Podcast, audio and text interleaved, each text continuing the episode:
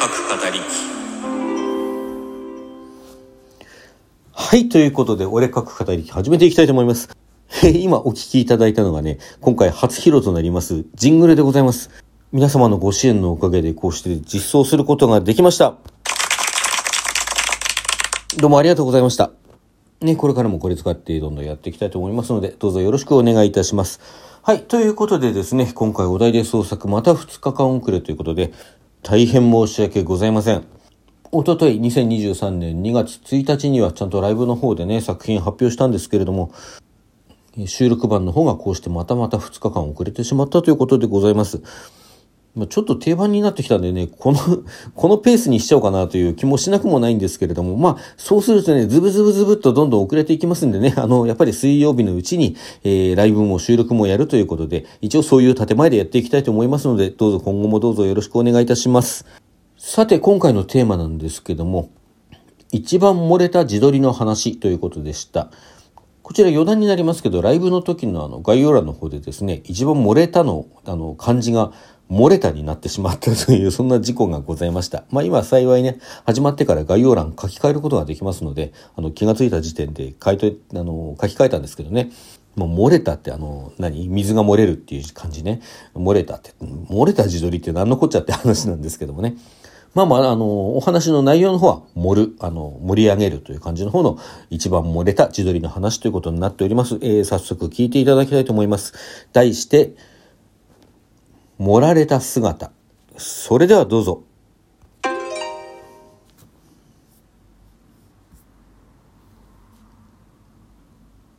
荒い息をつきながら、マサトが軽くキスをする。かと思うと、顔を離して、じっと私を見下ろす。何？私も弾む息の合間から聞くと、マサトは優しい目をして言う。いや、ほんと、綺麗だなって。バカ。さっきいいだけ熱くなった体に、もう一度別の炎が灯るのを感じる。ありがとう。マサトはにっこりして、ようやく私の上から体をずらし、傍らに仰向けになる。私は体を横向きにして、たくましい胸板に右手を乗せる。マサトも腕を伸ばして、私の頭の下に差し入れる。この時間が一番好き。満ち足りて、ちょっと気だるくて、する前や最中の激しい情熱や快感はないけど、穏やかな愛情と平穏に包まれている。好物を心ゆくまで食べた後、ソファーに寝そべって、テレビでお気に入りの映画を見ているような気持ち。夢みたいな子、初めてだよ。マサトが眠たげに声を出す。え？何が？だから、綺麗な子。何よ？何でも言わなくたっていいよ。照れるじゃん。いや、だってさ、マサトは顔をこちらに向ける。すっぴんでしょ？それ。普通はさ、綺麗な子でも化粧落としたとこ見ると少しはあれ？って思うんだよ。何それひどくない？私はちょっと笑う。マサトは慌てたように言った。いや、相手に言ったりしないし、それで嫌いになったりはしないんだけどさ、うん、でもやっぱりちょっとね、一層最初からこの顔知ってれば、それでいいと思ったのかもしれないのになって考えちゃったりするよね。聞けば聞くほどひどい。大体さ、私はちょっと声を尖らせようとする。こんな気分の中、うまくいってるかどうか自信がないけど。こんな時に、昔の女の話なんかしないでよ。あ、ごめん。素直に言うマサトに愛しさしか感じないのだから。私も大概だ。本気で怒ったわけじゃないしね。お互い様だし。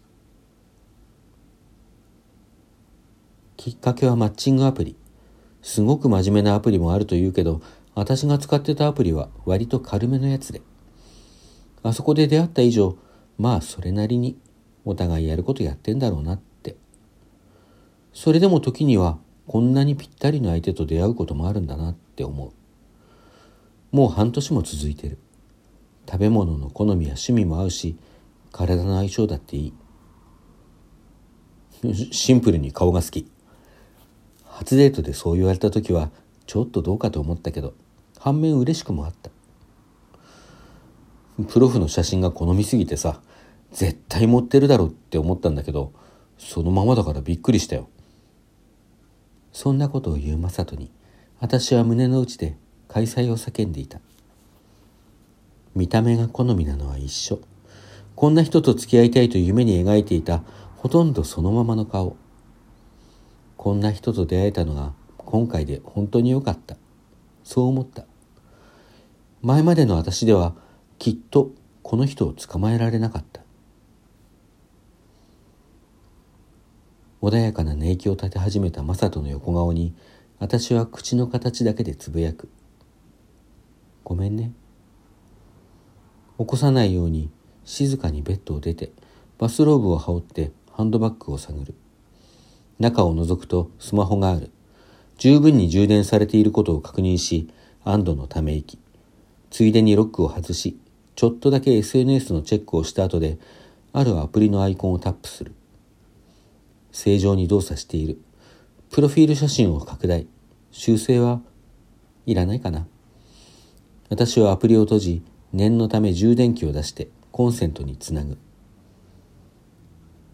付き合えば付き合うほどお互いに内面もぴったりなのが分かってくる。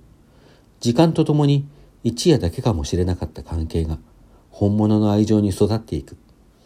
だからこそ知られるわけにはいかない。正人が見た私のプロフィール写真は実際に持っていたのだということ。そして今も私は自分の見た目を持っているのだということ。秘密はそのアプリにある。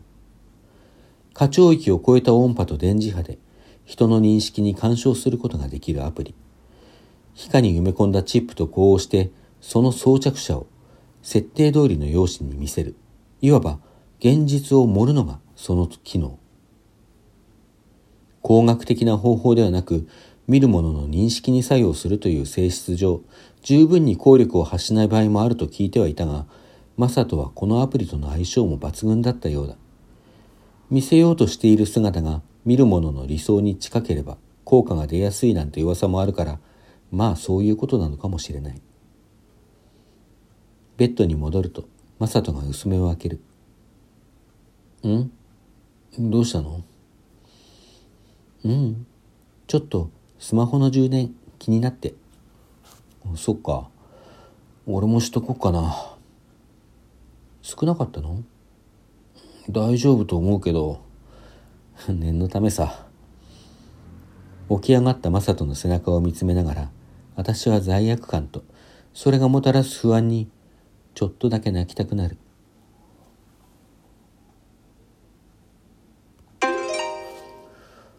はい、というお話でした。いかがでしたでしょうか？まあ、素直に書くならね、あの、整形とか絡める手もあったんでしょうけどね。まあ、こういうちょっとした、あの、SF 的なというかね、妄想的なというか、アイディアを使った方が、まあ、私らしくはあるのかなというふうに思ったりはします。まあまあ、整形を絡めてもね、似たようなストーリーで書けるかな、なんてことはちょっと思いますね。まあ、その整形とか、その自撮りを盛るとかいうことも含めてですね、これライブ中もちょっとお話したんですけれども、まあ、自分の容姿をどのように、あの見せていくかっていうのはね、まあ、本人がそうしたいように見せたいような姿というのものをものを追求するのはいいのかなっていうふうに思ってますね。まあ、自撮りを持ってる人たちがもうすべからくですね男に見せて男受けがいいようにとか、まあ、そういうふうに思ってるわけでは全然ないと思うんですよね。自分があのこうでありたいという思う方向に持っているのかなという気がしていて。まあ、それだけじゃなくてねコンプレックスがあってそれを隠したいとかそういういろんなあの条件があるんだと思うんですけれども、まあ、何にせよそれを外からねこうあの異性にこびているんだみたいな見方をするのは多分違うんだろうなと。まあ、ただこの作品の中では主に異性に見せるためにその自撮りというかね姿を盛るそんな人物が描かれてはおります。まあ必ずしもそのためにやってるだけだとは思ってないよということをね、ちょっと言い訳的に、えー、今回お話しさせていただきました。まあ何にせよお楽しみいただけたのでしたら幸いでございます。はい。それでは次回のお題の方ですね、発表していきたいと思います。えー、次回のお題はこれだチョコレートキッス。はい。ということでやっていきたいと思います。チョコレートキッスというのは、あの、タイトルとしてはですね、まあちょっと今調べましたら、恋愛ゲームのタイトルとしてかつてあったようですね。まあでも私の印象の中では、えー、ジュディマリーの曲でハイパーナインティーンズチョコレートボーイフレンドっていう曲があってですね、この歌詞の中にチョコレートキッスはもう止まらないっていう歌詞がありますね。まあそこからの引用ということで今回のお題、これは私の一存で決めさせていただきました。まあ季節柄ですね、えー、来週の水曜日というのが、2月8日となりまして、まあ、程よくバレンタインデーが近づいているかなと。これ、あの、もう一周になるとね、15日になってバレンタインデー過ぎちゃいますので、まあ、その前にちょっとバレンタインネタでやっておこうかなという感じで、えー、チョコレートキッスというのを決めさせていただきました。まあもちろんね、あの、参加してくださる皆様、特にあの、バレン、どうしてもバレンタインにかけてくださいということではございませんので、まあ私もちょっとそこからずらすかもしれないしね、まあチョコレートキッスという、この、あの、お題の中で、ご自由に創作して参加していただければと思います。えー、さて、ただいまも申しました通りですね、当企画お題で創作では、常時参加者を募集しております。詳しくは概要欄の方にですね、長々と書いてございますので、そちらの方を読んでいただいた上でですね、あの、皆様ぜひどんどん参加していただければと思います。えー、毎回のお題の方も募集しておりますので、こんなお題でお話書いてほしいなというのがありましたらですね、お便りや DM 等でお寄せください。それでは皆さんさようなら。